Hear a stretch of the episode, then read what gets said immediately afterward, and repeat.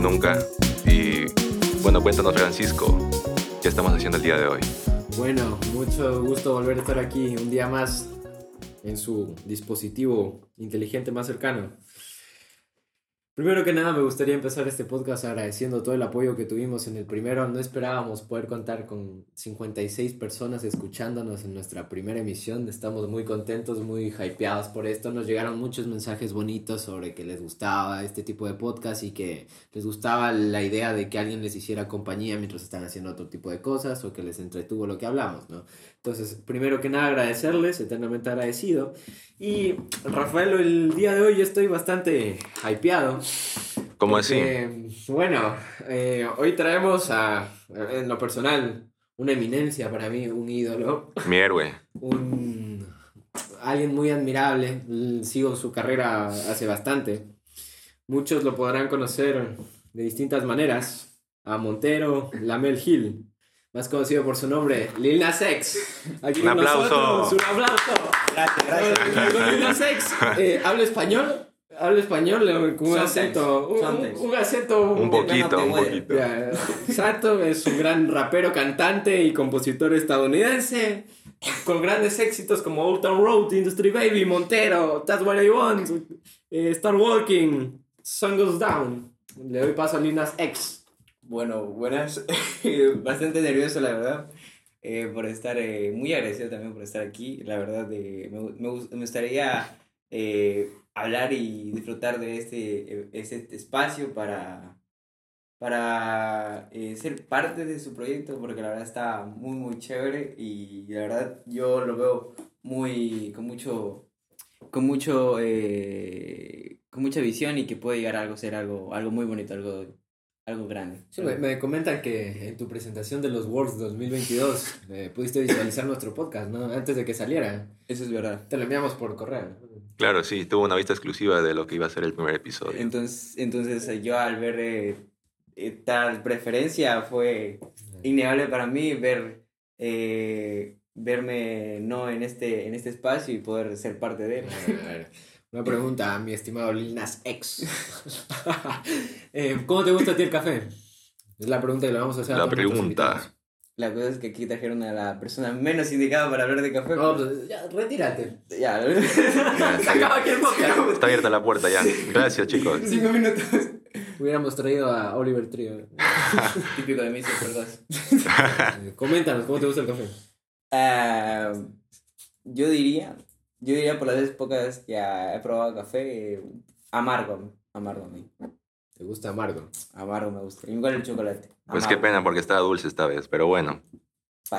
Sí, te lo, te lo metes igualmente. Un café dulce nunca está de más, bueno. Exacto. Eh, gran rapero, pero a mí me tomas todo el café, no me importa tu trayectoria ni tus éxitos.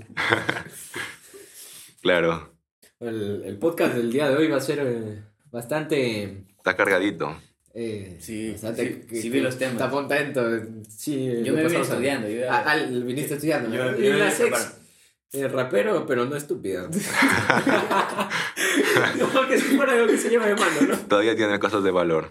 Aún, aún está dentro de sus cabales, ¿no? Entonces, claro. Eh, vamos a darle paso a nuestro compañero Rafael que inicie con la temática del día de hoy. Bueno, pues antes de adentrarnos en el tema del día de hoy, les traigo el dato del día, que probablemente no muchos de ustedes sepan la plataforma de Spotify en realidad no tiene una función de aleatorio, sino que es simplemente un algoritmo que te va poniendo las canciones que sabe que has escuchado en muchas ocasiones. Y por eso es que eh, estaba el otro día escuchando mi playlist.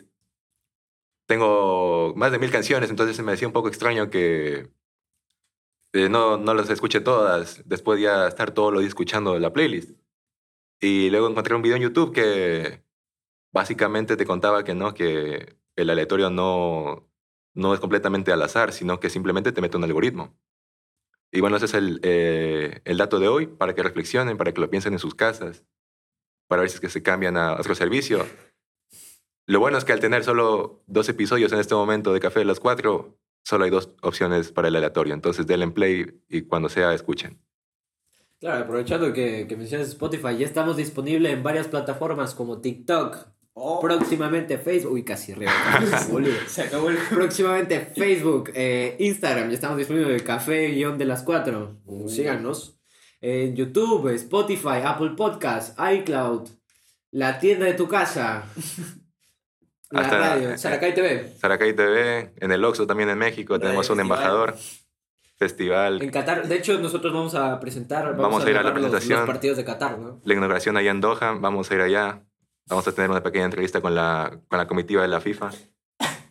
De hecho, yo conocía. mm, El siguiente invitado va a ser Messi. O sea, hoy no me acuerdo por qué les. Cambiamos No, de no, no, invitado. no, no, aquí, corten, aquí corten. Producción, invitado, producción. Ya no hay manera. Bueno, Ya, hablando, hablando de Qatar, ¿no? Ya que salió el tema. Mundial de Qatar y su extraña elección Mundial de Qatar. como cuna del Mundial de este año. Sí. Yo había visto un poquito ahorita que me estaba preparando para esto y vi que eh, Qatar es el primer país del Medio Oriente que hace que va a hacer casi de este tipo de eventos. Todo, toda la historia del Mundial, ¿no? Sí, sí. Sí, en efecto. El sorteo se realizó, me parece, en 2010. Y ha sido, ha sido bastante polémico las elecciones de ese país. Al ser el primero, del primero eh, del Medio Oriente, eh, llena de bastantes preguntas a quienes van a asistir, tanto jugadores, espectadores, como directivos mismos de la FIFA y de las selecciones de cada país. Y pues bueno, vamos empezando con el tema, ¿no, Francisco? Efectivamente, mi estimado. Eh, bueno, personalmente, el momento en el que yo me enteré que Qatar iba a ser la cuna del siguiente mundial, yo me quedé impactado, porque, a ver, nunca habíamos tenido Exacto. en un, en un país de Medio Oriente, ¿no? Medio extraño, medio sus, como dice la, la chaviza. La. Entonces me, me dediqué a investigarlo y se me hizo muy extraño, ¿no? Cabe recalcar que Qatar tiene un- una capacidad económica, pero brutal. Yo no sé cómo, cómo es posible que, que cuenten con tanto dinero, ¿no? Entonces se abrió varias polémicas ya que la gente empezaba a decir que fue todo por mano debajo de la mesa, pasando dinero para elegir a Qatar como, como cuna del mundial y así poder aprovechar este gran evento para blanquear lo que es Qatar realmente, ¿no? Que es un país muy, muy conservador y muy... Sí.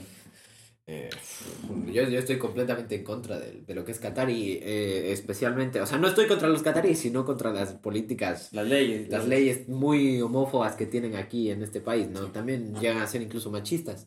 Em, eh, principalmente porque, no sé, se me hace muy extraño la idea de que... eh, eh, eh, para empezar, eh, logísticamente es un lugar bastante em, poco atractivo para este tipo de deportes porque se sabe que es un tipo de deporte con bastante desgastamiento físico, ¿no? Claro, es el hace fútbol, mucho calor. correr, hace muchísimo calor, por eso precisamente normalmente el mundial se realizaba por mes de junio, julio, en verano, pero al hacer en verano en Qatar no iban a poder jugar, entonces lo hicieron en invierno.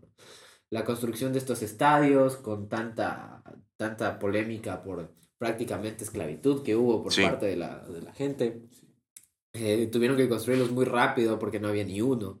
Entonces dijeron, "Eh, vamos a hacer un mundial en un país donde no hay ningún estadio, qué gran idea. Entonces, desde ahí, y la, la idea que se ha usado de blanquear lo que es Qatar realmente, hace poco vi un video en TikTok de que publicó la, la cuenta oficial del Mundial Qatar 2022, donde sale que ya llegó a las hinchadas de Argentina, de España, y no había ningún español ni ningún argentino, todos eran cataríes. Entonces, Oh. nació la polémica de, de que están pagándoles para hacerse pasar por... y- incluso había gente argentina de verdad que fue y les preguntó que a qué jugador iban y les decían Iniesta, Argentina. Iniesta nunca pisaba Argentina. No. Claro, loco. es como que mi, mi honesta reacción, no lo sé, cuéntame tú, Lil Nas X. Yo, la verdad, vi muchísimas cosas. Entre esas, primerita que supuestamente todo Qatar, su capacidad nace de la gran reserva de gas natural que estos tienen. Petróleo y todo eso. Son de los principales exportadores de esto. Y también que eso también de la fabricación de los estadios. He visto que el gran porcentaje de la población total en Qatar no es, no es, no es gente propia de Qatar, sino son emigrantes, gente que viene del exterior y que principalmente se encargan para hacer eh, venta de servicios y, y mano de obra. Eh, los catares como tal son muy, muy pocos ahí. Rafael. Bueno, yo lo que les puedo decir sobre, sobre la elección de Qatar como destino mundialista en este 2022. eh, bueno, Qatar contaba con un estadio, con solo un estadio en todo el país, y que tampoco es un país muy grande. Era, obviamente, eh, para, para tener solo un estadio, era un estadio de vanguardia. Era una academia, ¿no? De deportes. Es un estadio que puede tener, es como, imagínense, en el, el Olímpico de Atahualpa, que puedes tener varios deportes a la vez, porque es tan grande que tiene para distintas disciplinas. Entonces tenía fútbol, tenía canchas de multipropósito, también tenía natación, piscina olímpica aprobada. Pero eso era todo. Y para un, un destino de mundial, como ya lo vimos con el caso de Brasil, que también se construyeron muchos estadios y que los estadios que existían no eran de la calidad para un mundial, no, no eran ni siquiera canchas aprobadas por la FIFA oficialmente. Eso exigió bastante mano de obra. Y como lo dijo aquí nuestro invitado Lil Nas, eh, gracias a- al Mundial hubo una oleada impresionante en los últimos 12 años desde que fue anunciado el- el- la ubicación de Qatar. Personas de, principalmente de Nepal y de India que no tenían más opción que salir de su país y tener que ir a trabajar a Qatar construyendo estadios. Como sabemos, los jugadores de la selección son personas preparadas físicamente para todo tipo de condiciones, porque juegan en Europa, juegan en América, juegan en, en Rusia, vimos el último mundial, que están básicamente adaptados a muchos tipos de climas. Ni siquiera ellos pudieron estar jugando ahí en los meses donde se suponía que debería estar jugando. Sin embargo, los, trabajo- los trabajadores albañiles, eh, principalmente todo tipo de, de labor fuerte, la realizaban en, las condiciones en las que no pudo ni siquiera eh, estar el pueblo catarí afuera en las calles porque era tan peligroso que podía morir de insolación, como también conocemos el cáncer, de piel.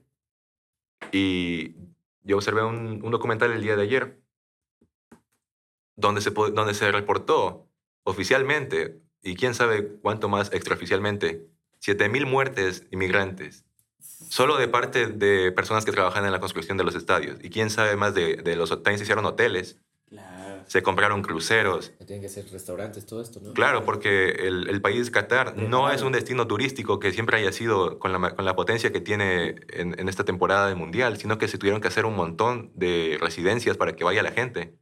De hecho, muchas personas van a tener, van a tener que dormir en otros países y después tener que tomar un avión o otro, otro tipo de transporte para llegar a los estadios. O sea, es impresionante lo, lo poco propicio que es ese país para este Mundial.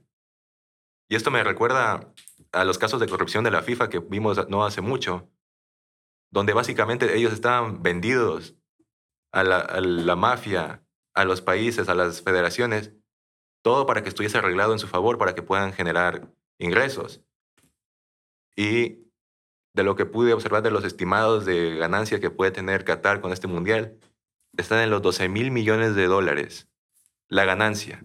La inversión tal vez no la recuperan en este momento, pero cuando acabe el mundial, está estimado que ellos pueden ganar aproximadamente 12 mil millones de dólares.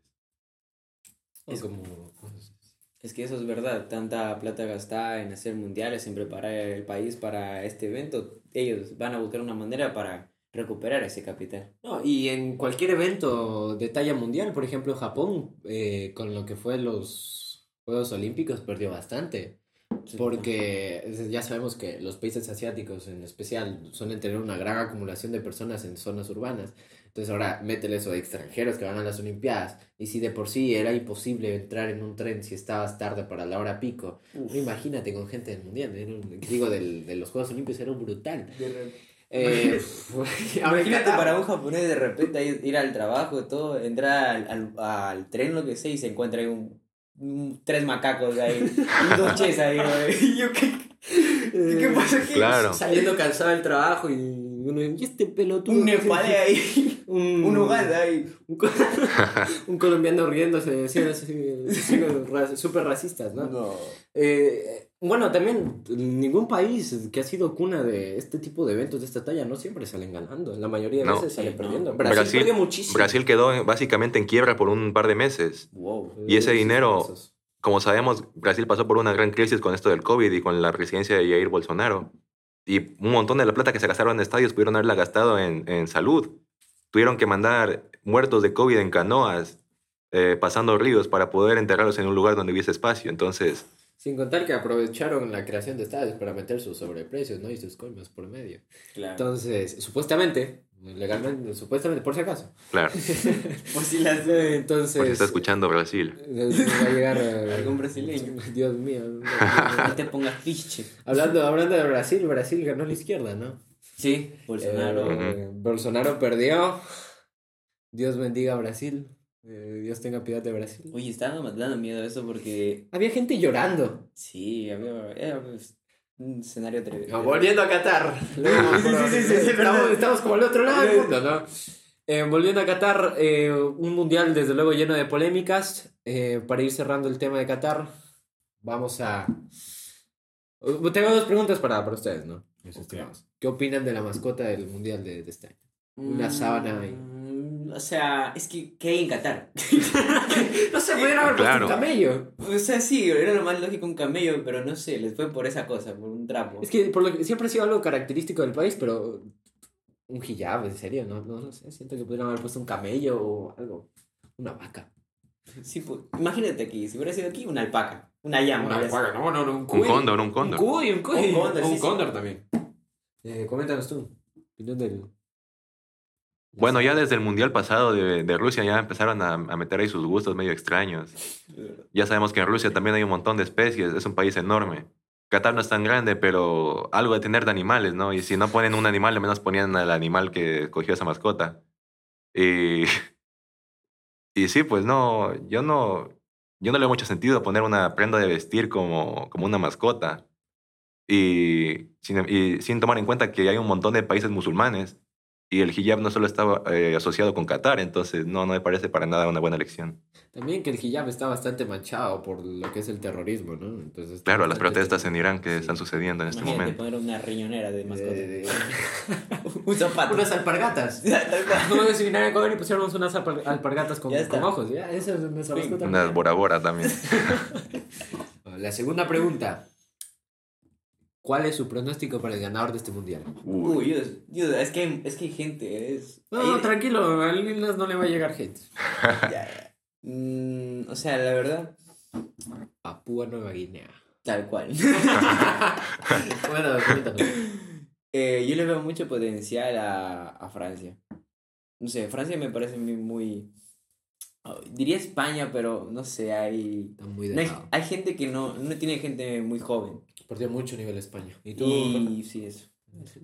Bueno, muchachos, yo sé que no me pueden ver en estos momentos eh, eh, físicamente, pero aquí con los que estamos ya creo que está obvio. Yo, yo creo que el ganador de este mundial va a ser el mismísimo Ecuador amazónico. Ya esta semana vimos la victoria de Laucas y estoy con más fe que nunca. Entonces yo, yo digo que la selección, la Federación Ecuatoriana de Fútbol va a ganar el mundial. Y si es que no gana, eh, te pago 10 dólares a cada uno de los que están escuchando. Certificado. Pero va a ganar el Sí, Ecuador. sí. eh, Yo te digo que el Ecuador va a ganar y si es que gana, Todos vas nos a, pagan 10 dólares. tienes que pagarnos 10 dólares y, y ponernos ahí en una, en una publicidad ahí con el... Bueno, parece que vamos a tener que vender el canal y todo. Ya quedamos en quiebra.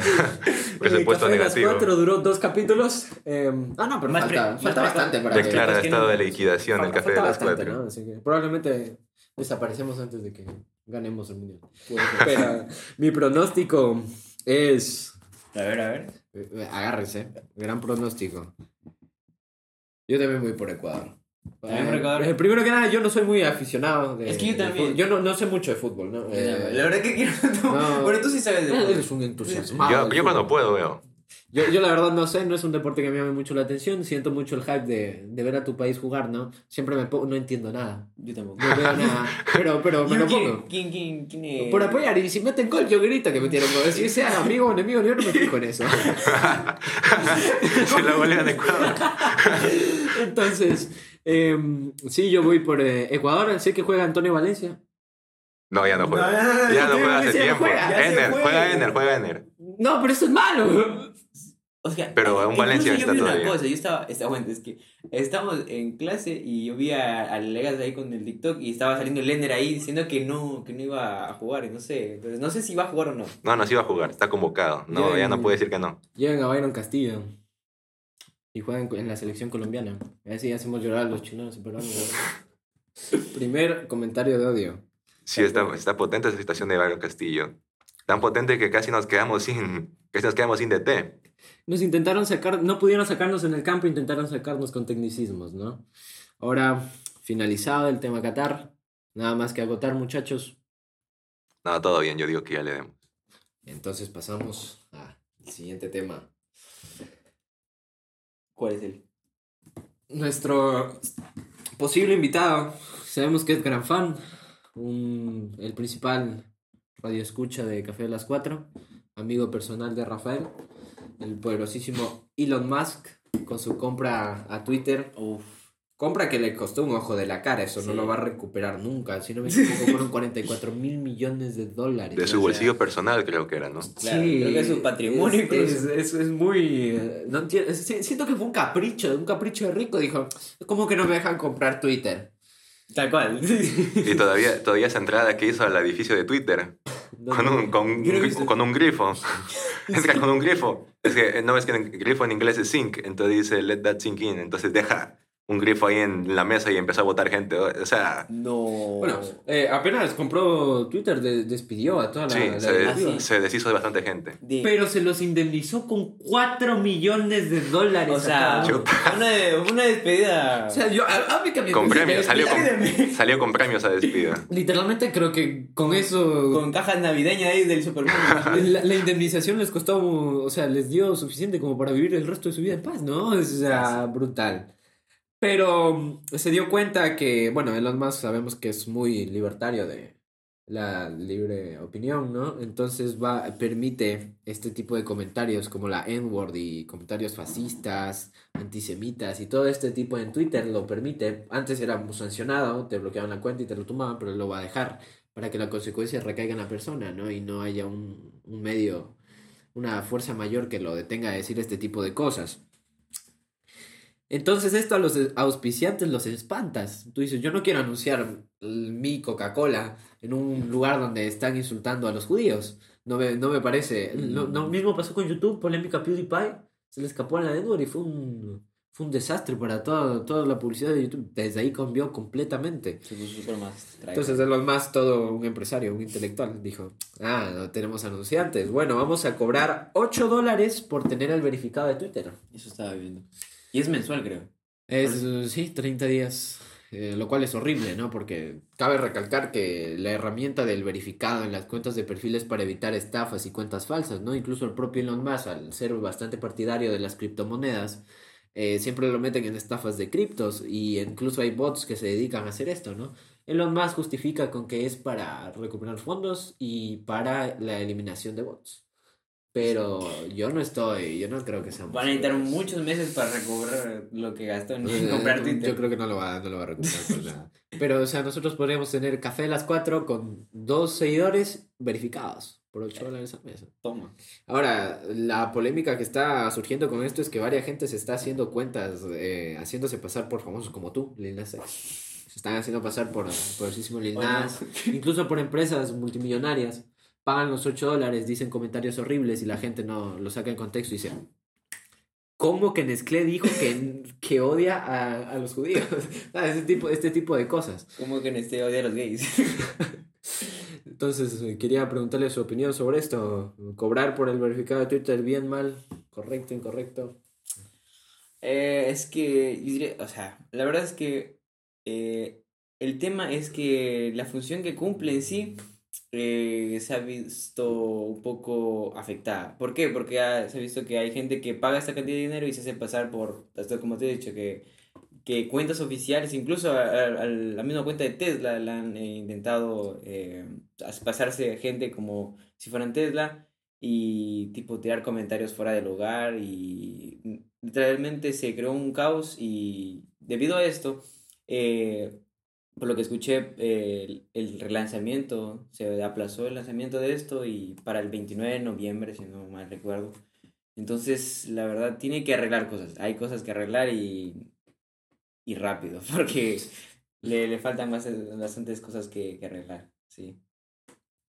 Yo, yo cuando me enteré de esa noticia, no la entendí de la manera que, que en realidad sucedió. Yo pensaba que eran las personas que estaban verificadas tenían que pagar 8 dólares. Y digo, claro, pues la gente que está verificada, ¿qué les va a costar 8 dólares? Y es como, paga 8 dólares si tienes una opinión. Y me parecía bien, pero después me, me enteré de que era en realidad para que cualquier persona que quisiera pagar los 8 dólares se verifique. Y eso me parece bastante peligroso porque las personas eh, ven un tweet de una persona que, que siguen o que admiran y no sin importar lo que diga lo van a apoyar. Entonces, cuando tú ves que, que en Nestlé, por un ejemplo, que en Nestlé se pone a decir cosas fuera de lugar, eh, eso impacta y, y le hace bajar las acciones de la compañía, obviamente, porque cuando te haces pasar por una compañía y, y metes ahí un poco de, de mala publicidad, vas a perder económicamente, vas a, vas a, hacer, vas a hacer que pierda la compañía real. Y mucho menos eh, las personas que se hacen pasar por personas naturales, no compañías, sino personas que tienen familia y pueden incluso llegar a, a generar mala fama para ellos y para sus eh, seres, seres queridos. Claro, se- sería horrible, ¿no? Que ser una celebridad y que de repente te levantes y digan, cobramos 8 dólares por el verificado, vas a perder 8 dólares. No, ese no es el problema, sino que, em, supongamos, eh, una celebridad, se me viene a Eddie Murphy. Eddie Murphy tiene familia, creo que sí. Claro. Entonces, te levantas y ves que una cuenta exactamente igual a la tuya, de Eddie Murphy, verificado, acaba de hacer un comentario antisemita y empiezas a ver cómo los noticieros empiezan a hacer bomba de esto y cómo acaban con tu carrera y tú no hiciste absolutamente nada para hacer Pagaste además 8 dólares. Y no, no.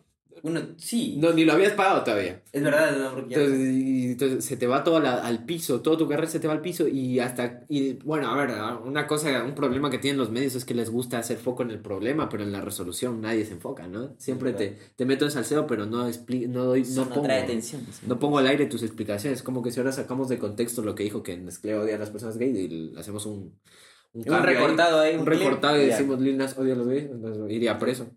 Claro. Porque es gay. Lil Nas, Sí. Porque- Es lo que dice una vez. Claro. O sea, acabando con la reputación de una persona, pero incluso a las compañías. Hay un caso bastante particular de Eli Lilly Company, eh, una, Esa farmacia. una farmacéutica, que alguien compró el verificado, eh, se hizo pasar por, por esta empresa, diciendo que la insulina era completamente gratis. Ahora, claro que son, se centran más en lo que es el campo de la insulina. Ujú. Y no, lo hicieron- me imagino que lo hicieron en forma de protesta, porque esta compañía ha tenido bastan- unas prácticas bastante cuestionables moralmente, entonces pusieron, we are excited to announce insulin is free now. En inglés. Eh, entonces al verificarlo la gente se emocionó y tanta cosa, ¿no? Y las eh, acciones de Eli Lilly se fueron al piso, se fueron completamente al piso.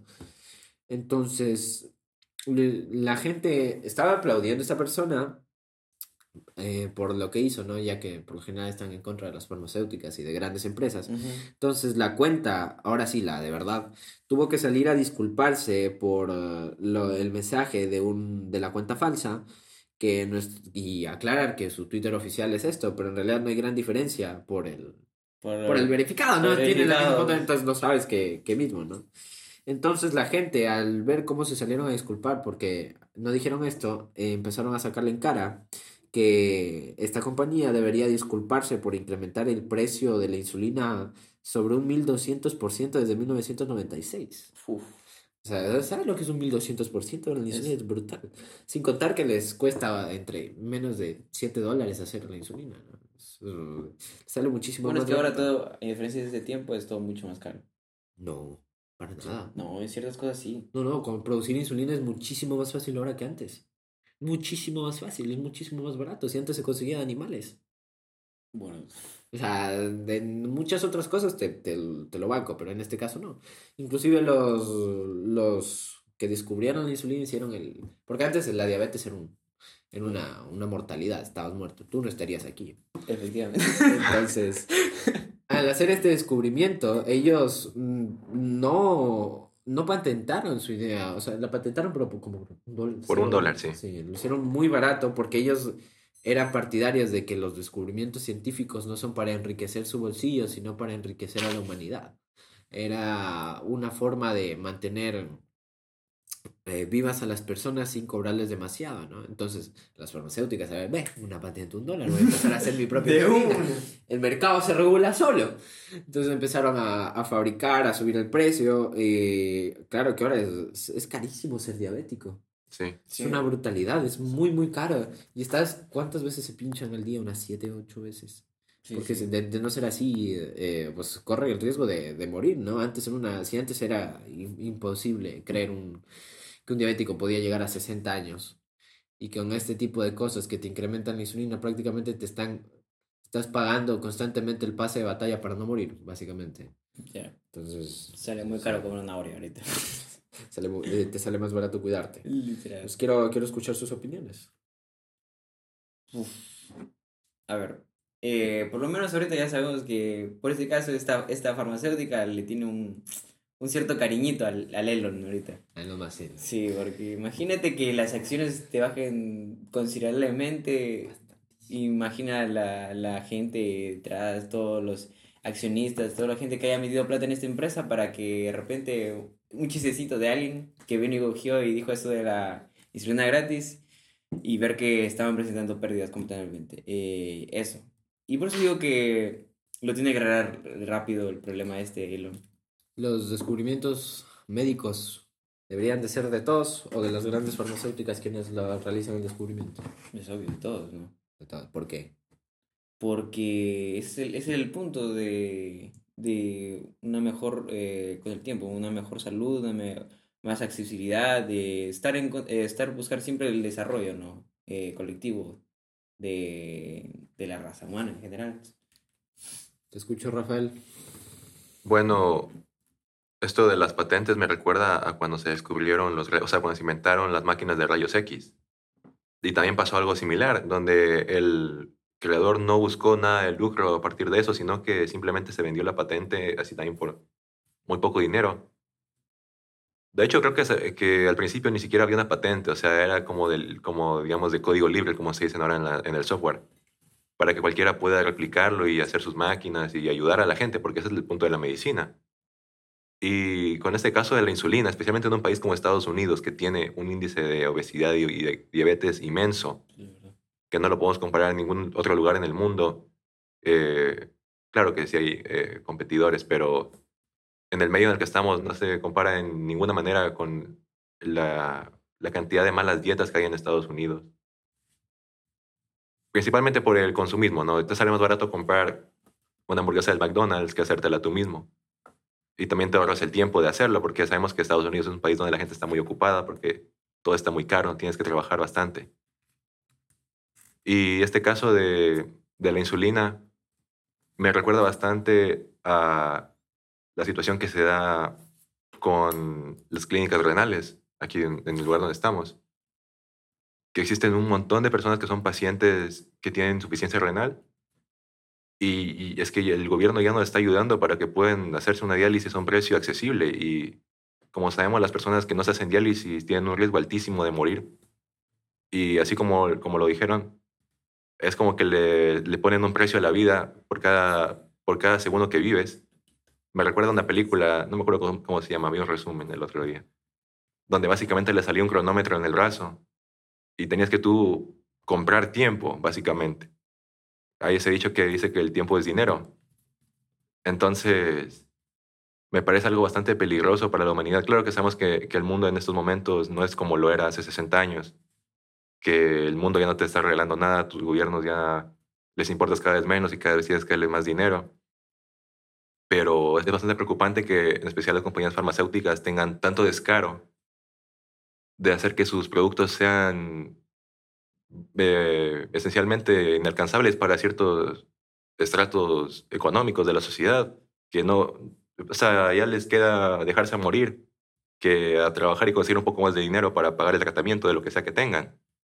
Entonces sí me parece que esa situación de la inflación de insumos médicos, en especial de la insulina, que es algo tan codiciado por la gente que, que sufre de diabetes, es algo inhumano. Sí, definitivamente es cada vez más. Y una cosa, yo me enteré la otra vez de que, no sé si conozcan esta empresa que se llama Monsanto, Monsanto, Sí. claro, principalmente. De los transgénicos. De los transgénicos. Y que fue comprada por Bayer, Bayer, Bayer. Vaya, vaya. Y que esta, algo había visto de que, no sé, el, el, el Bill Gates se había comprado un montón de, de terrenos, de, de, de tierras para eh, aportarlas a la agricultura y ese tipo de cosas. Se iba a dedicar un poco que a alimentar al mundo, cosas de ricos. Siempre Y, y entonces eh, esta, esta gran, gran iniciativa la hizo junto con Bayer, quien compró Monsanto y que, como sabemos, han hecho eh, productos como el... No me acuerdo más si era sulfato o algo, algo, algo muy peligroso para nosotros que incitaba el, el, el cáncer, el cáncer y que varias veces fue denunciado. Entonces nos deja claro que eh, se está priorizando últimamente el lucro que, la salud que la salud. Bueno, eh, eh, de lo de las farmacéuticas y las empresas como Monsanto, de los transgénicos, es bien sabido que todo esto es una mafia. Ellos incluso no, no es, no es loco pensar que llegan a infestar campos con, con problemas que las únicas plantas que las resisten llegan a ser sus semillas, ¿no? Su, su maíz.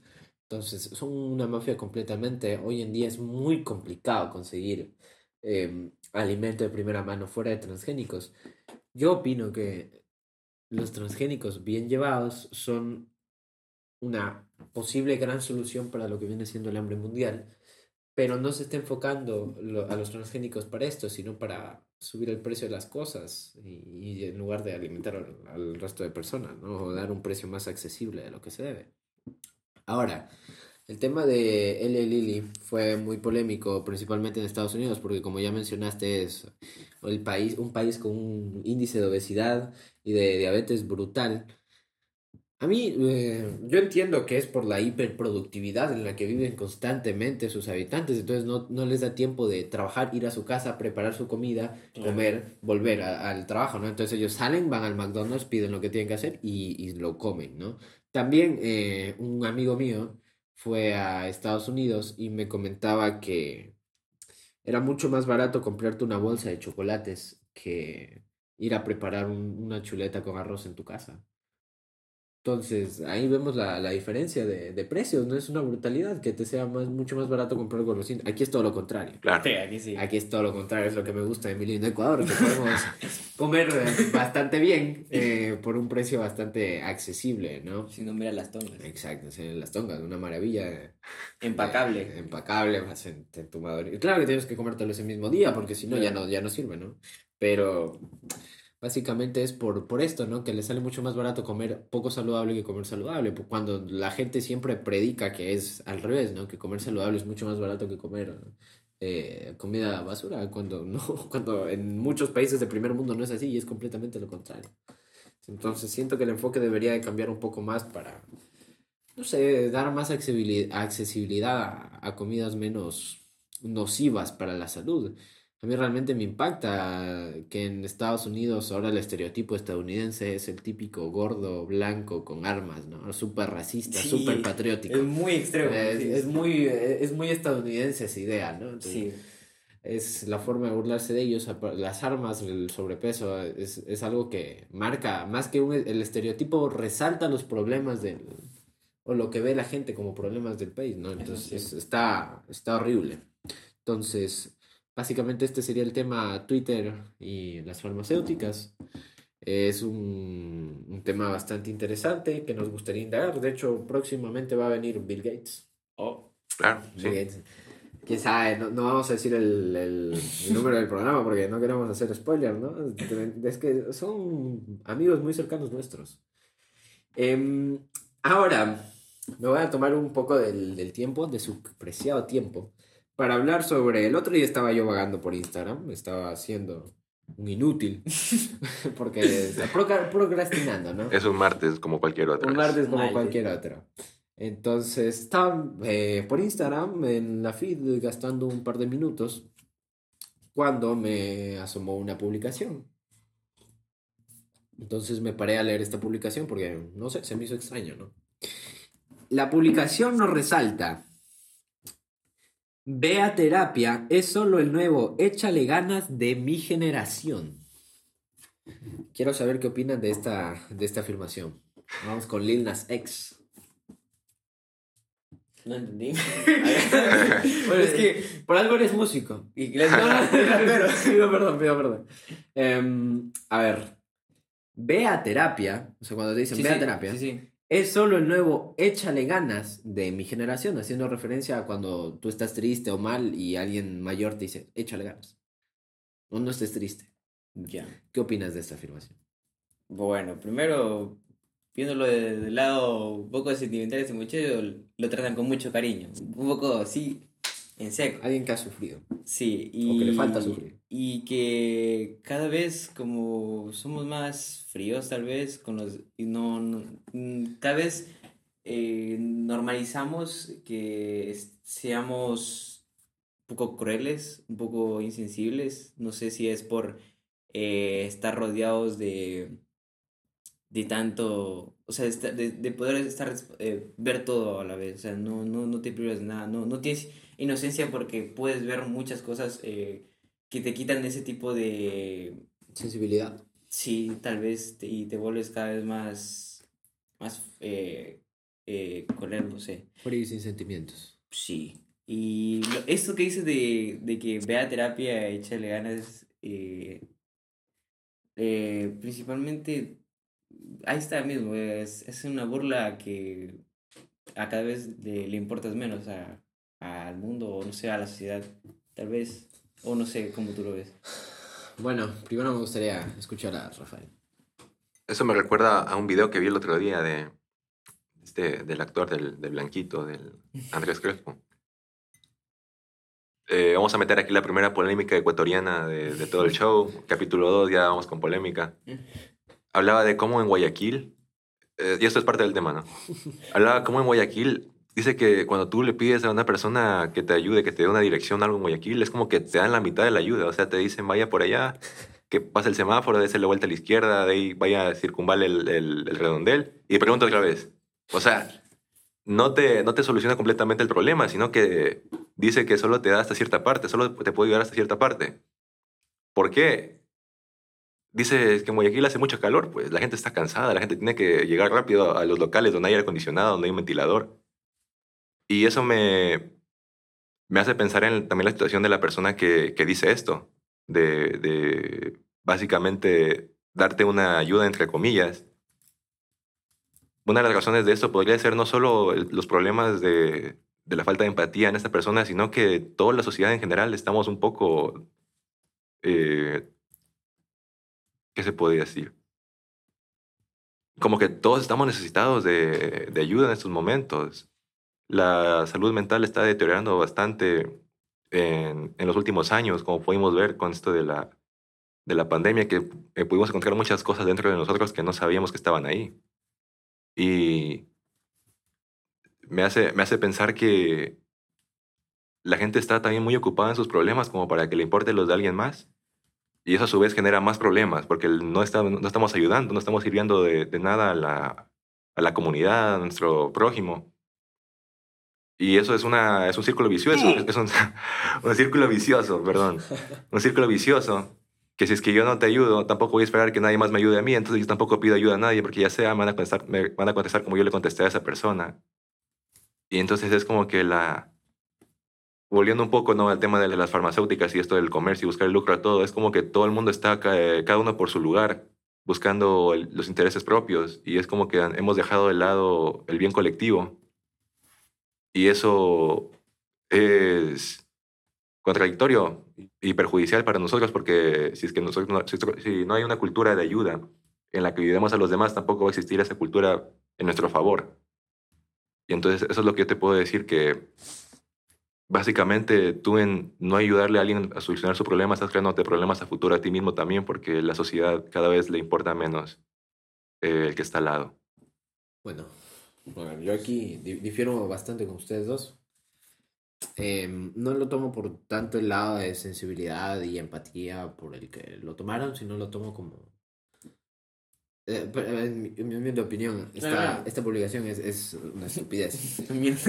Eh, llegar a afirmar que decir, decirle a alguien que vaya a terapia es igual al échale ganas, pero de la actualidad eh, se me hace una absurdez. ¿Por qué? Porque el simple hecho de que cuando a ti te decían échale ganas o no estés triste, no te estaban dando una solución. Te estaban diciendo, co- como que te estaban diciendo, ¿estás triste? ¿Por qué estás triste? Ya no estés triste, ya, y- solucionado. O sea, te lo dejaban, el, el peso seguía recayendo en ti. Pero cuando tú ves a una persona con problemas, cuando ves a una persona que está mal, y tú le dices, ve a terapia, es un consejo médico. Es, un, es por tu bien, no, no, o sea, ir a terapia no es malo, no, no está mal, no es un insulto, no es una forma de menospreciar o hacer de menos a la persona o hacerla ver como que, como que está diciendo pura estupidez o, o sea, no, para nada. La diferencia del échale ganas con el ve a terapia es que en terapia te ayuda un profesional. El échale ganas no te ayuda a nadie más que tú y en ese tipo de situaciones tú no te puedes ayudar a ti mismo. La mayoría de casos es, necesitas sí o sí un apoyo profesional. Al momento en el que tú dices, échale ganas, no te estás, no estás ayudando a nadie, pero el momento en el que dices, ve a terapia, estás aconsejando a alguien para que busque la ayuda de un profesional y de esa manera solucionar sus problemas. Ahora, si yo te digo, ve a terapia para quitarte, eh, quitarme tus problemas eh, de encima mío, en parte lo entiendo, porque nadie, si yo no estoy calificado para darte una solución a ese tipo de problemas, no lo voy a hacer. No voy a hacerme pasar por un psicólogo cuando no es mi trabajo. Te podré estar dando un consejo o, o lo que yo pienso, pero siempre recalcando que la opinión de un profesional en ese campo va, va a valer muchísimo más que la mía. Entonces, no siento que están intentando nuevamente eh, menospreciar el, la terapia. Es algo que siempre ha estado presente, ¿no? Que siempre se ve como que la salud mental no existe. No por el simple hecho de que todos sean insanotes, no, no el Free Fire, sino, sino mal, mal de la cabeza. Eh, es, es un tema que se ignora bastante y no sé de dónde nace este, este prejuicio de que solo los locos van a terapia, ¿no? Me imagino que a ustedes les ha pasado que están mal en cierto momento de sus vidas o quieren hablar con alguien, con un profesional y ya han llegado a decirle a alguien cercano o algún amigo que les gustaría ir a un psicólogo. Entonces le dicen, ¿por qué? Tú no estás loco, Mm. tú, tú no estás mal de la cabeza. Eh, Quiero, quiero escucharlos. ¿Vas tú primero? A ver, dale. Bueno, yo, yo estoy de acuerdo en parte con lo que dices. En lo que, bueno, no, no, no recuerdo si es que pensábamos igual en esto, pero lo que, en lo que sí creo que hay que tener un poco de cuidado es en esto de básicamente autorrecetar la salud mental de, de alguien, o sea, eh, como la nueva automedicación, de no ser una persona preparada en áreas de la psicología ni eh, mucho menos la psiquiatría y recetarle a alguien que busque ayuda profesional cuando tal vez eh, puede ser, no, hago énfasis en eso que no es en todos los casos, de hecho es en, eh, difícil saber en, qué cantidad de los casos es así, que sea algo donde, donde simplemente necesitan un amigo o alguien que, con quien hablar, porque gran parte de lo que es la asistencia emocional son cosas que se pueden realizar cotidianamente, simplemente si nos tomamos el tiempo de revisarnos y obviamente buscar el apoyo de un ser querido. Claro que eh, tiene mucho valor la, medicina en esas, áreas, en esas áreas de la salud mental, porque como sabemos es un campo que tiene muchos años de estudios, tiene muchos grandes exponentes de, esta materia que siguen siendo referentes para las nuevas generaciones de, de eh, profesionales en, este, en esta área de la psicología de los seres humanos. Pero eh, de nuevo recalco que hay muchas personas que, que le han metido exageración a su estado, simplemente eh, con el objetivo de buscar atención. Y sabemos que el buscar atención sin tener un verdadero problema es un problema en sí, porque eso luego hace que las demás personas le, le quiten prestigio a la salud mental, porque vemos como si todo el mundo estuviese fingiendo. Como algo ridículo. Claro. Entonces vemos como, como tabú la, la salud mental porque ya no lo vemos como algo de loco, sino más bien como algo de gente que, que quiere hacer alarde de que es especial simplemente porque buscó eh, un profesional para un problema que quizás no lo requería, sino simplemente como, como un pase para decir, ah, yo estoy dañado eh, y, y, tal, y buscar la atención y la empatía de los demás cuando en realidad hay personas que, están, que, que tienen situaciones que de verdad ameritan para eso y se están perdiendo de, buscar la atención que necesitan porque ven como una ridiculez la gente que finge o se autodiagnostica con problemas eh, mentales, como lo es la gente que, eh, que últimamente hay un montón de personas que están hablando que no, que yo paso deprimido todo el tiempo, que, que, bueno, hay personas que de verdad llegan a pensar que su vida no tiene sentido, pero la depresión yo creo que está muy, muy romantizada y muy comercializada también porque, especialmente en, cuestiones como de los artistas, dicen, ah, sí, que, que yo, yo, estaba pasando por tal situación mental y que me, quería matar a todo el mundo. Y así como, como meterle hartísimo, o sea, como que fuera sacado un libro, todo eso. Y, y eso lleva a las personas o a exagerar su condición o decir, no, yo estoy bien, yo, yo no, soy, no soy tan mal como la persona que, que dijo eso, o tal vez no, yo, yo no estoy buscando la atención de nadie. O sea, no es un problema ni de exageración ni de minimización de los problemas, sino que estamos básicamente eh, haciendo que se vuelva borrosa la línea que nos, que nos dictamina si es que de verdad queremos y necesitamos atención de un profesional o no. Y bueno, eso es lo que yo, yo te podría decir porque la verdad es que se vuelve muy difícil de saber cuando una persona está de verdad sufriendo una situación de estas. Claro que se, se debe siempre buscar ayudar porque no sabemos. Incluso pueden dar señales sin ni siquiera decir nada. Y en esos casos, claro que tenemos que, que hacer lo, lo que se nos manda que hagamos, lo que sea moralmente correcto. Pero de nuevo resalto que se ha vuelto bastante difícil saber cuándo una persona de verdad está pidiendo ayuda y cuándo quieren corromper una, una causa noble y que le ha causado muchos problemas a personas que de verdad la han sufrido solo para buscar un minuto de la atención de los demás?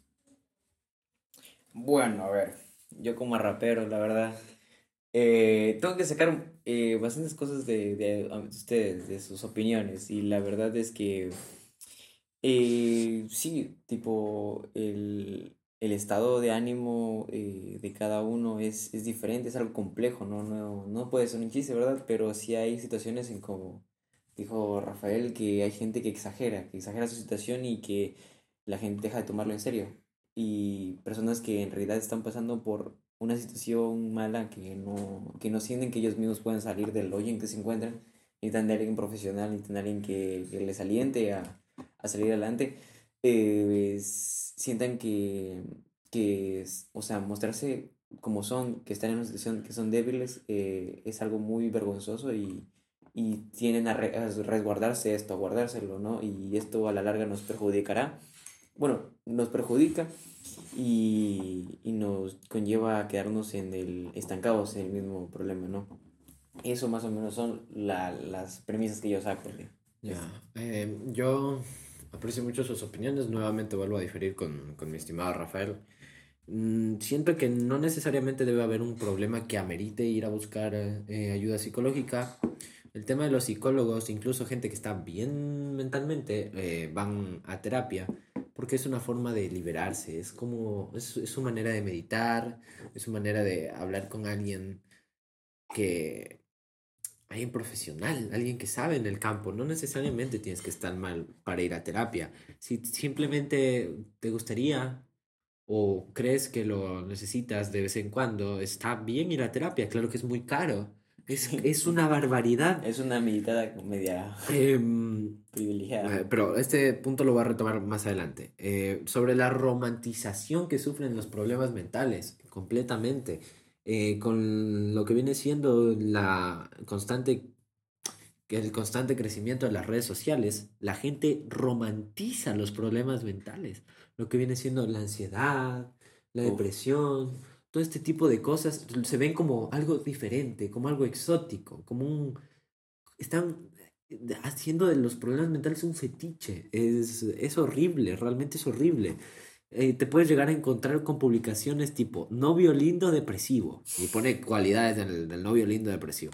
Voz suave, es muy cuidadoso, te aprecio de verdad, cree que es aburrido pero es chido, tímido, quiere mucho afecto, medio taku, eres tan amable, le gusta coquetarte de forma linda, usa bonitos emojis, todo por ti, buenos gustos musicales, hace sus propios memes. Dime, ¿qué cosa de todas estas es de alguien con depresión? Una. O sea, o sea, es como que es como que dijeron vamos a poner todo tipo de cualidades y, eh, y que cuele. ¿Por qué? Porque Confunden los ¿por conceptos. qué no? ¿Por qué no?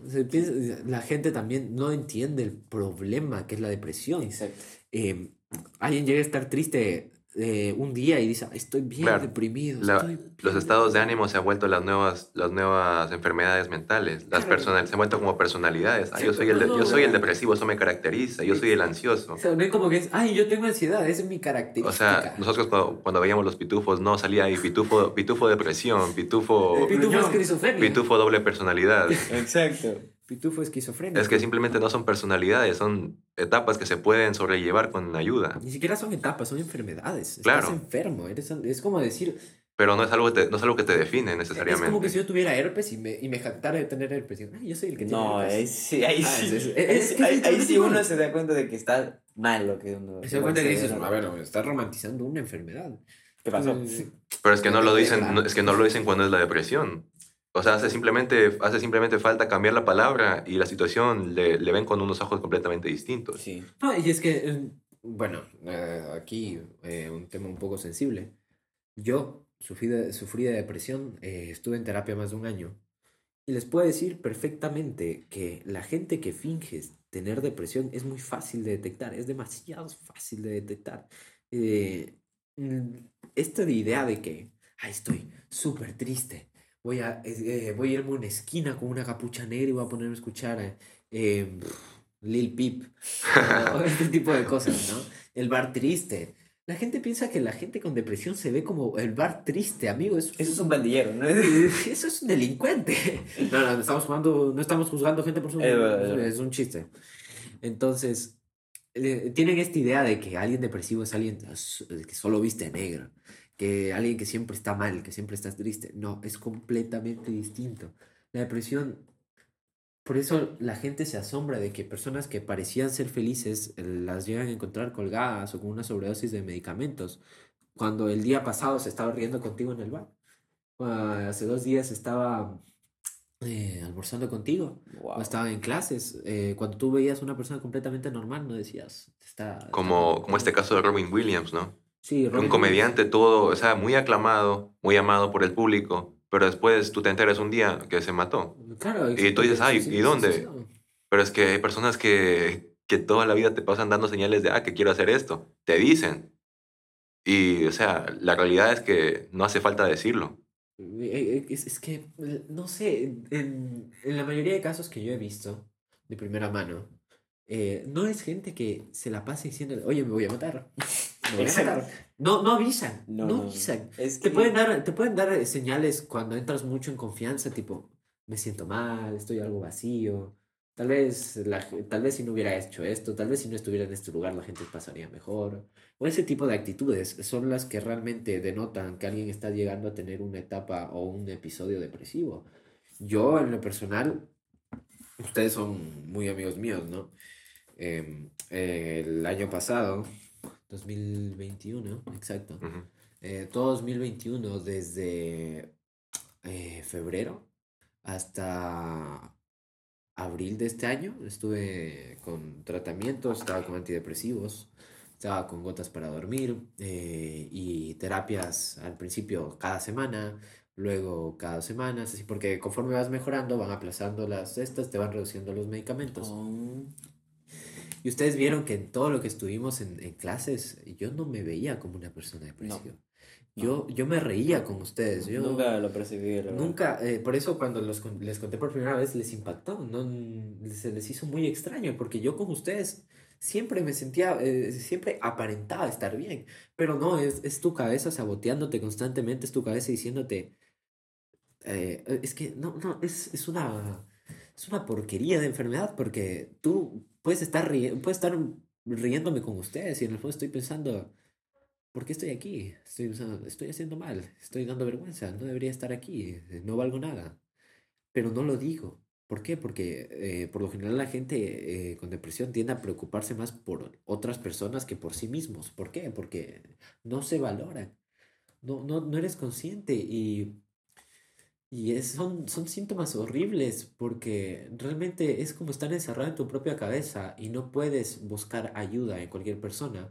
Y muchísimo peor hoy en día, una persona con verdadera depresión se atreve a decirle a un familiar cercano o a un amigo, que tiene depresión. ¿Por qué? Porque piensa que lo van a ridiculizar. Piensan, piensan que no le van a creer.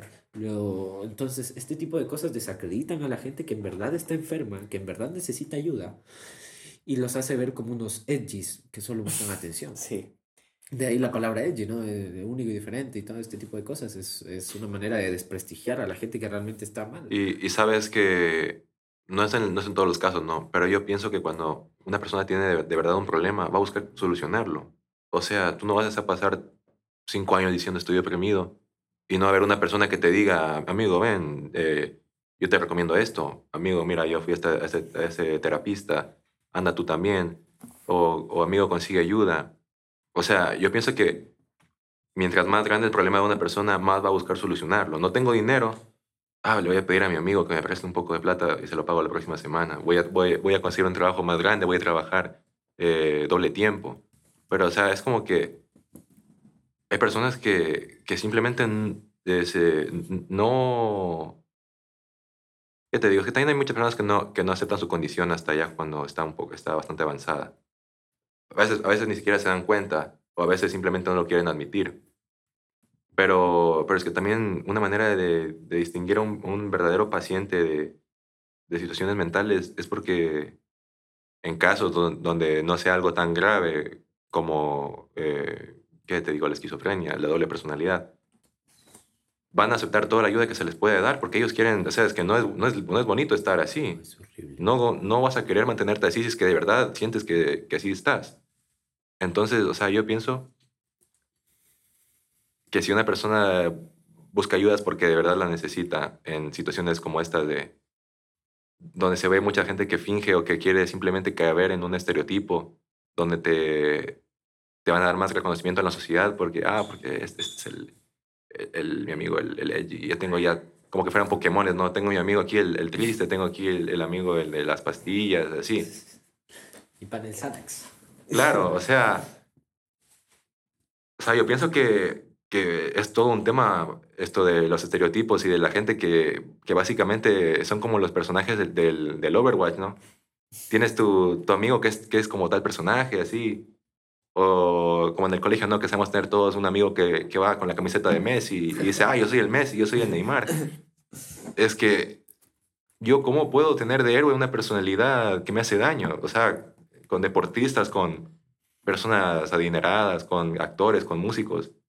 Buscamos las cualidades, las mejores cualidades que tengan, o lo que más nos guste. Pero cuando caemos en estereotipos de mala salud mental, no de personas que, están, que las vemos bien, sino de mala salud mental, simplemente para caber dentro de la sociedad como personas fácilmente identificables, como que tú llevaras una camiseta que dijera, ah, este, esta persona tiene tal problema. Es algo demasiado, demasiado tóxico que existe en la sociedad, especialmente con las personas jóvenes. Y ni siquiera con nuestra generación, sino con las que vienen, eso me preocupa más aún, porque nacen en una era completamente distinta, donde el Internet tiene tanto poder en sus vidas, donde les llega información de todas partes, buena y mala, y la capacidad de discernimiento ya es prácticamente nula porque te llega tanta información que tú, ¿qué puedes hacer con eso? A ver, eh, para ir finalizando este tema y llegar al último punto, como un antiguo padecedor de depresión, me gustaría afirmar lo que tú comentaste, de que cuando estás mal buscas ayuda. Eh, yo en mi primera terapia siempre me, me, preguntaron, tanto el psiquiatra como la psicóloga, me preguntaron si yo fui ahí por decisión propia, si yo busqué la ayuda. Y, les dije que sí, porque yo fui quien, harto de este tipo de, de padecimientos, harto de este tipo de pensamientos, porque no es algo con lo que yo vivía constantemente. Y me costó mucho darme cuenta, porque yo lo tenía muy normalizado. para mí era normal estar mal. Para mí era normal estar, es- eh, era... ah, estoy, Acostumbrarte a estar estoy, así. estoy mal, estoy triste, no quiero levantarme de la cama, no tengo hambre. Para mí era normal, era el día a día, era como, no, no es un problema, ¿no? Pero llega un momento en el que te sobrecargas tanto de cosas que empiezas a, a hacerte daño, a no tener una desesperación horrible, no saber qué hacer, no saber dónde meterte, no poder controlar el llanto. Pero siempre lo intentas hacer fuera del foco público, fuera de la gente que, que te importa, fuera de la gente que te rodea, porque no quieres preocuparles, ¿no? Entonces, eh, como último, último comentario, eh, cualquier persona que esté viendo esto y se esté sintiendo ansiosa o lleva muchísimo tiempo estando triste o llega a haber gente que le dice que no es normal ese tipo de, de padecimientos, eh, realmente busquen terapia, sé que no es muy accesible, es bastante caro. Em, es un privilegio hoy en día, por desgracia. La salud mental no está subsidiada como otro tipo de medicamentos. El gobierno no le da esa importancia que tiene. A mí una terapia, una hora de psicóloga me costaba 40 dólares. Una hora, tenía una sesión cada semana. Al mes perdía Diablos. 160 dólares. Solo en la psicóloga, sin, cortar, sin contar que tampoco están subsidiados los antidepresivos, ni las gotas para el sueño, ni nada de esto está subsidiado. Una pastilla de un tamaño eh, demasiado pequeña me costaba 4 dólares, una sola pastilla. Y tenía que tomarme una, una diaria, no. todos los días. De conclusión, ser diabético y días. depresivo aquí no. No, aquí sirve. no. Vayan a primer mundo. no, no, es un privilegio, realmente fue una tortura porque era, era carísimo. Imagínate, de 4 dólares diarios, solo en la pastilla, solo en la pastilla. Entonces, pero existen fundaciones eh, aquí en Ecuador que te llegan a dar un trato más accesible e incluso a pagarte en la terapia. Así que si pueden acceder eh, o se sienten mal, traten de buscar ayuda por estos medios, ya que es muchísimo más accesible, incluso llega a ser gratuito y así poder estar bien eh, mentalmente y no padecer de este tipo de cosas. Claro que es un tratamiento larguísimo, al menos el caso de la depresión fue, fue un año Es entero. son un año, sí. Es un año entero de, de 365 días pagando 4 dólares. O sea, son los cálculos. Entonces, era, era brutal el precio este, pero realmente valió la pena. Claro, Eh, ya sí. estoy, estoy, estoy completamente, eh, he vuelto a, a apreciar las cosas. Ya no me parece normal estar, estar mal. Es eh, muy gratificante poder volverme a ver los colores a la vida, no poder volver a reírme sinceramente, estando realmente feliz. Sigue estar pensando en tantas cosas a la vez, pero fue completamente un proceso. Ah, como dato, no me dejaban tomar, no me dejaban comer chocolate. ¿Por qué? Todo, pasé todo un año sin comer chocolate, interfería con los antidepresivos. Claro, el ¿En chocolate te genera, te genera, o sea, te genera cambios químicos en el cerebro. Sí, no podía comer chocolate, ni, ni azúcares, ni, ni nada. Oh. Eh, Hice una dieta ahí. Eso. Entonces, eso. Datitos. Ahora, claro, el último dato. Ahora vamos a continuación con un tema bastante polémico, me gustaría decir. Uno más. Vamos así, tal. El- Por si los demás no eran suficientemente este es el más polémicos. polémico de todos. Tengo miedo. Eh, eh, tranquilo, relájate. Eres Lil Nas, no te cancelen. En Estados Unidos, un trans gana el certamen de belleza Miss Gretel Derry 2023 y se lleva a Ah. casa una beca para mujeres. Uf. Cabe recalcar que al ser ganadora de Miss Gretel Derry pasa a participar en el evento de, o sea, se trata que el siguiente donde va a participar va a ser una de las candidatas para Miss América. ¿Sus opiniones sobre este tema? Wow. Sé que es un tema bastante, bastante. Es que no sé cómo abordarlo yo. Rafael. Eh, a ver, ya ni siquiera me esperaba ese tema. Pensé que ya estamos a punto de acabar. Para esto no estudié. Pero bueno, para los que siguen escuchando, ya en como mil horas de, de podcast. Eh, ¿Dónde empezar, no? Primero que nada, este es un, este es un espacio inclusivo. No, no tenemos ningún, ningún afán de lastimar a nadie, ni de dañar las creencias de nadie, obviamente, si es que no le están haciendo daño a los demás. Pero, pero es que no tiene nada de sentido. Yo me enteré de esta noticia eh, gracias a Francisco y Y es que no, no tiene, es que no tiene ni un poco de justificación esto. Yo, yo me acuerdo de los años donde sucedió este, este drama, ¿no? De la elección de la Miss España, que también era una mujer trans. Pero es, es que esto es demasiado contraste, porque al menos tenía un poco de sentido la selección. Pero podemos ver en, en este caso simplemente una persona que se, que se ha puesto un vestido ya, o sea, yo, yo le decía a Francisco, o sea, no se ve nada de preparación. Esta, esta industria de la belleza lleva a muchas personas a, a convertirse en, en, practicantes de la bulimia y de tantas cosas para modificar su cuerpo a lo que eh, los jueces de los certámenes de belleza buscan, ¿no? Como, como los estándares. Y no tiene nada de sentido porque es como lo opuesto de lo que se busca en una competencia de este tipo. No tengo ningún problema con, con el que participe. Sin embargo, se puede ver bastante como, como un apoyo simplemente por la, por la condición de esta persona, eh, por, la, por la identidad de esta persona. Se le, es, que, es que es básicamente lo que ellos al parecer pensaban que les iba a dar la credibilidad para generaciones futuras que necesitaban, supuestamente, ¿no? Porque, primero que nada, no es el problema lo de, lo de la identidad de esta persona, ni el hecho de que esté participando en una competencia eh, eh, femenina, sino que va más allá de eso, con el hecho de que esta persona a los ojos de cualquiera no... Es que no tiene la... No tiene la gracia de una, de una Miss América.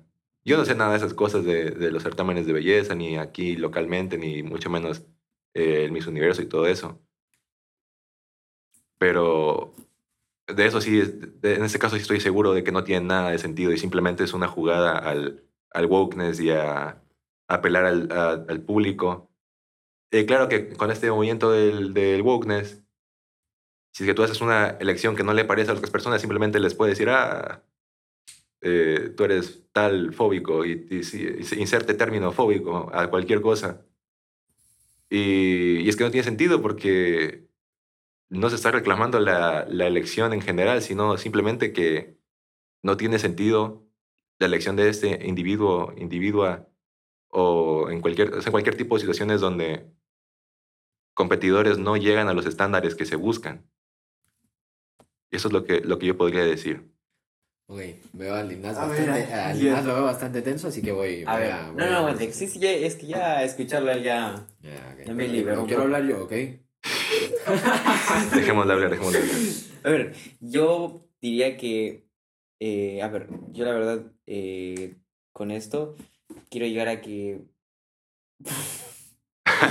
Ya, ya, vio, ya vio.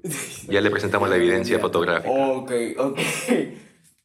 Las otras candidatas tuvieron que estar hechas bastante mal.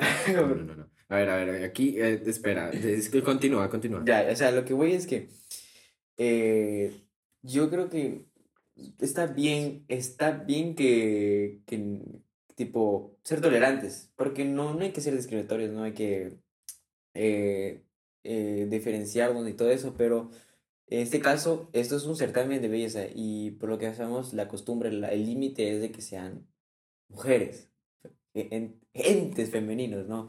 Y entonces, eh, ok, pero si surge esto de que gana una persona trans, ok, está bien, pero eh, ¿nos seguimos apelando al límite al, de que solo eran mujeres o nos vamos a abrir a más géneros? O sea, obviamente ahora en esta época donde podemos ser más libres, hay eh, libertad de expresión, podemos, eh, o sea, a, todo, a, todo, a cualquier persona, a todos nosotros nos gustan cosas diferentes y debido a esta libertad que tenemos podemos representarla.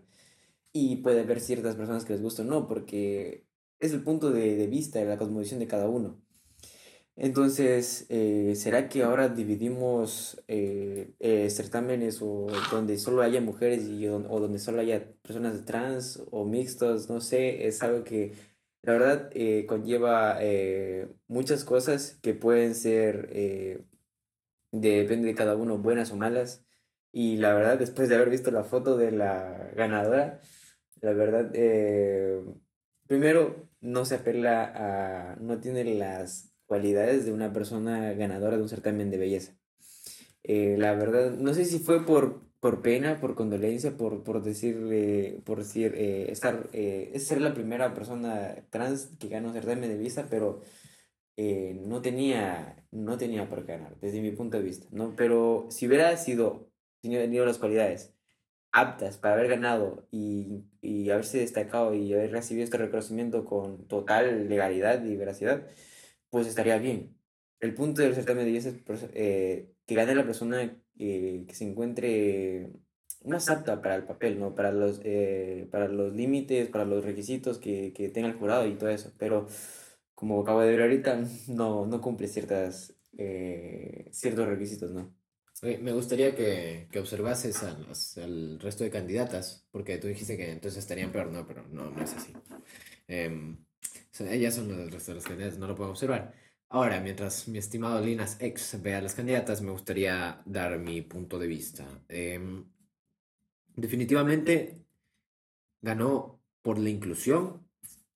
Definitivamente. Por, la inclusión, por querer decir, eh, eh, Greta Reddy, eh, Derry es eh, una mujer trans, entonces es, es, inclusivo, ¿no? Además que, que, cabe recalcar que apelaron a todas las minorías en la misma persona, ¿no?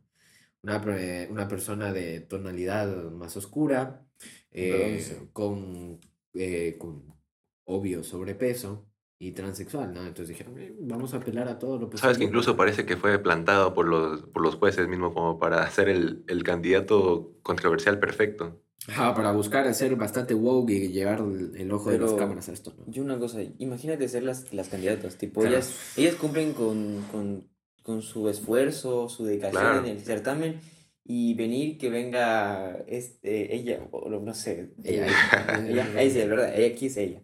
Eh, y, y, tipo menospreciarlas así, a ver eh, esos, todo su esfuerzo que han hecho para, no sé, no haber, no haber sentido que en realidad dieron todo de sí y perdieron contra la mejor. O sea, aquí no se pela esa idea.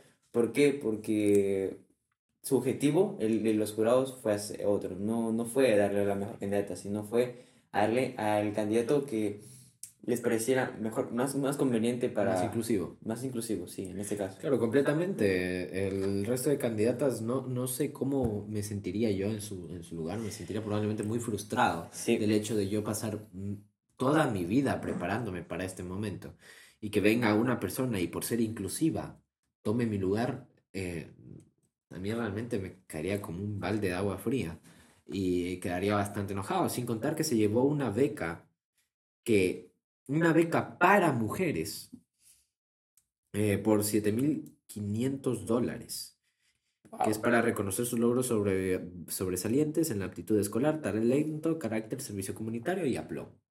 Eh, vi gente justificando esta elección con que en Miss, en los concursos de belleza, los Miss en especial, no solo se toma en cuenta el, el aspecto físico, la belleza exterior, sino los talentos y, Pero yo realmente vi el certamen y no, no, lo, no pude eh, entender esta elección por más que fuera por incluir a una mujer trans de tonalidad oscura.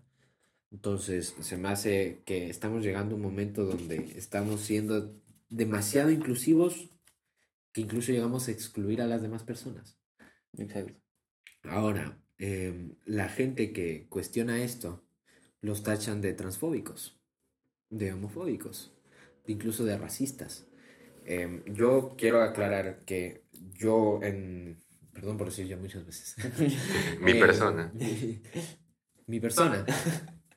Cuando sucedió lo de Miss España, hubo, eh, hubo muchísima más polémica, ¿no? Porque esta vez fue todo Miss España. Estoy seguro que si de esta chica llegase a ganar Miss América, sería un bombo nuclear, ¿no? La verdad que sí. Entonces, con el tema de Miss España, yo entendí perfectamente que ganase Miss España, a pesar de ser biológicamente un hombre.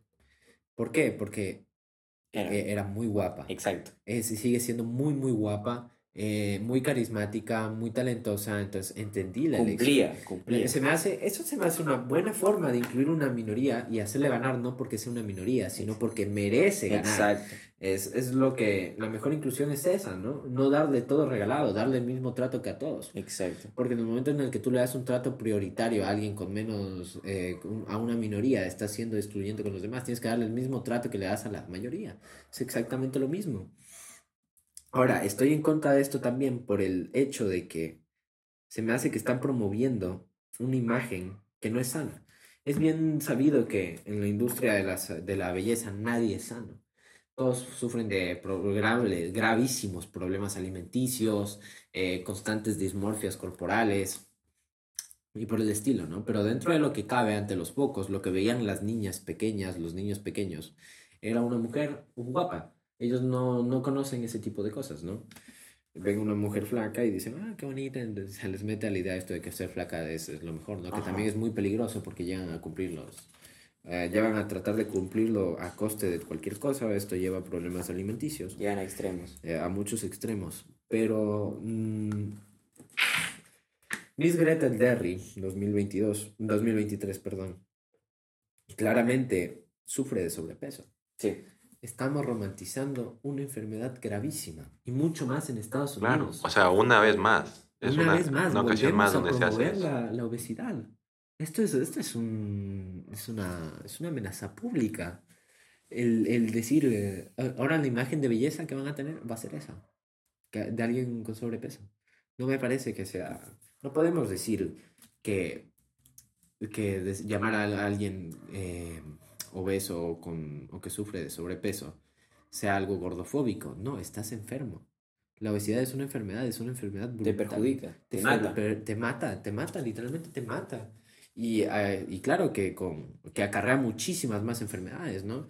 Viene de la mano con la diabetes, con la hipertensión, con la retención de líquidos, Insuficiencia renal. de, de insuficiencias renales, siendo un, un problema, ¿no? Entonces siento que deberíamos de dejar de promover este tipo de imágenes, tanto la gente que es muy flaca, tanto como la gente que tiene sobrepeso, porque no es sano para ninguna de las dos personas.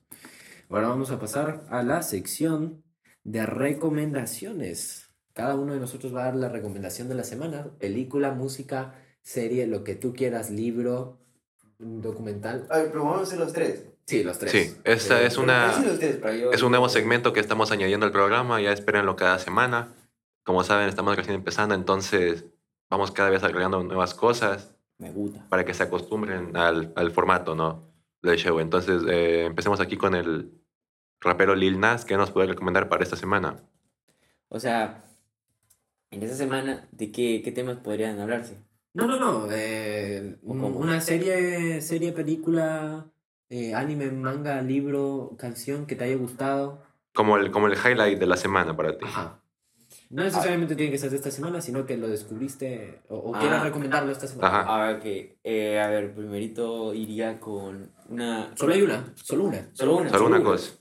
Ya, es una canción. Es, eh, se llama Golden Hour Ah, de, de Hike. La verdad, lo recién lo descubrí porque estaba, estaba ahí en Spotify, justo que también hablaste de los algoritmos, y me salió, estaba buscando así música como, como para estar tranquilo, para hacer mis cosas, ¿ya? Y me salió esa canción y me pareció perfecta, o sea, tipo, los cambios de voz que lleva y, y no sé, me tranquilizó y fueron, no sé si fueron cuatro o, o si son cuatro o tres minutos de canción, pero fueron los mejores que, que he tenido hasta ahora escuchando música en esa semana. Rafael, Muy buena. bendición. Bueno, como, como ya me conocen muchas personas que nos conocemos en la, en la vida real, yo también soy un, un gran fan de la música y para esta semana traigo de recomendación eh, un álbum que salió hace alrededor de unas tres semanas. Eh, me disculpan si es que no se entiende la pronunciación, ya que es de una banda británica, la banda The 1975, que sacó su último álbum de estudio, eh, Being Funny in a Foreign Language. Es, honestamente, yo creo que con, el, con la proximidad de los Grammys, claro que ya pasaron la fecha tope, pero es que, es que yo creo que este álbum es el mejor álbum del año, la verdad. Por favor, escúchenlo, es increíble, es eh, bastante digerible, 11 canciones, incluso tiene una canción llamada About You que creo que ha estado circulando bastante en, en redes, eh, como en, en TikTok. Es de verdad una banda impresionante y este álbum se lo recomiendo bastante como un, un fan y un aficionado a la música de, de este tipo y este grupo que no para de sorprender. Ok. Muy buenas recomendaciones. Hay que tomarlas en cuenta. Yo no voy a dar un tema musical como recomendación. A mí me gustaría en este momento recomendar un one shot. Un one shot es un Ah, manga, sí, un sí, manga sí. corto. Sí. Eh, Sayonara Eri, Goodbye Eri, Adiós Eri, de Tatsuki Fujimoto. Eh, narra la historia de Yuta, la- el cual filma con su teléfono a su madre enferma hasta el momento de su muerte. Luego de su fallecimiento, Yuta se dirige a la azotea de un hospital para suicidarse. Sin embargo, allí se encuentra con una joven y comienza a filmar una película que marcará su vida. Es un one shot lleno de emociones, bastante interesante, con un plot twist brutal. Eh, bastante cortito, son 200 páginas. Al ser manga se te pasa rápido, lo lees en una media hora, 20 minutos. Me gustaría darles esa recomendación el día de hoy. A tomar a cuenta todas. Bueno, ya tienen las tres recomendaciones de la semana. Esperamos que les encanten, que puedan eh, revisarlas en estos días. Obviamente que puedan compartir con sus amigos y allegados las distintas plataformas en las que estamos como Café de las Cuatro. Estamos de nuevo en Spotify, en Apple Podcast, en YouTube. Tenemos cuentas también en Instagram y, y TikTok. Y bueno, esperamos sus recomendaciones para posibles episodios del futuro y agradecerles por haber escuchado hasta este momento. Estamos muy agradecidos de estar en el segundo episodio y que hayamos tenido la acogida que hemos tenido, como lo eh, mencionó Francisco al inicio del programa. Y bueno, por mi parte, espero que tengan una excelente semana y un fin de semana eh, próspero para cada uno de ustedes. Y yo ya me despido. Ok, eh, mi turno. No me quiero despedir, muchachos, los quiero mucho. Pero, ah, como Como el mundo. Para acabar, eternamente agradecido con nuestros oyentes. Espero hayan disfrutado de la programación del día de hoy. Si te quedaste hasta este momento, te aprecio mucho. Apreciamos mucho sus buenos comentarios también. Nos ayuda a seguir un día más. También quiero agradecer bastante a nuestro invitado del día de hoy, Lil Nas X, Claro, el sí. cual fue definitivamente el alma del podcast del día de hoy. Entonces, estamos muy agradecidos. Eh, algunas palabras, Lil Nas X. Nada, pues solo dar eh, muchas gracias a todos ustedes por, por haberme invitado. La verdad quería, la verdad quería, aunque no me hayan pedido antes, sí, sí me interesó bastante la idea de poder aquí hablar un rato, despapallarse, decir todo sobre temas eh, tanto polémicos como interesantes, ¿no? Y, y uno además aquí aprende muchas cosas, aprende los puntos de vista de los demás y puede así formularse su propio punto de vista que desde, desde mi, mi forma de, de ser es como siempre quiero sacar como la versión eh, perfecta o el punto de vista perfecto de cada cosa. Tipo que esté siempre en un equilibrio, nunca tan extremista. Y ese tipo de cosas. Y muchas, muchas, muchas gracias por haberme invitado. Vamos a terminar el programa con una frase célebre tuya. Va a ser lo último que se va a escuchar en el, en el video de hoy. Uf, pero es que... Solo, yo te- A ver, eh, Eugenio Derbez próximamente.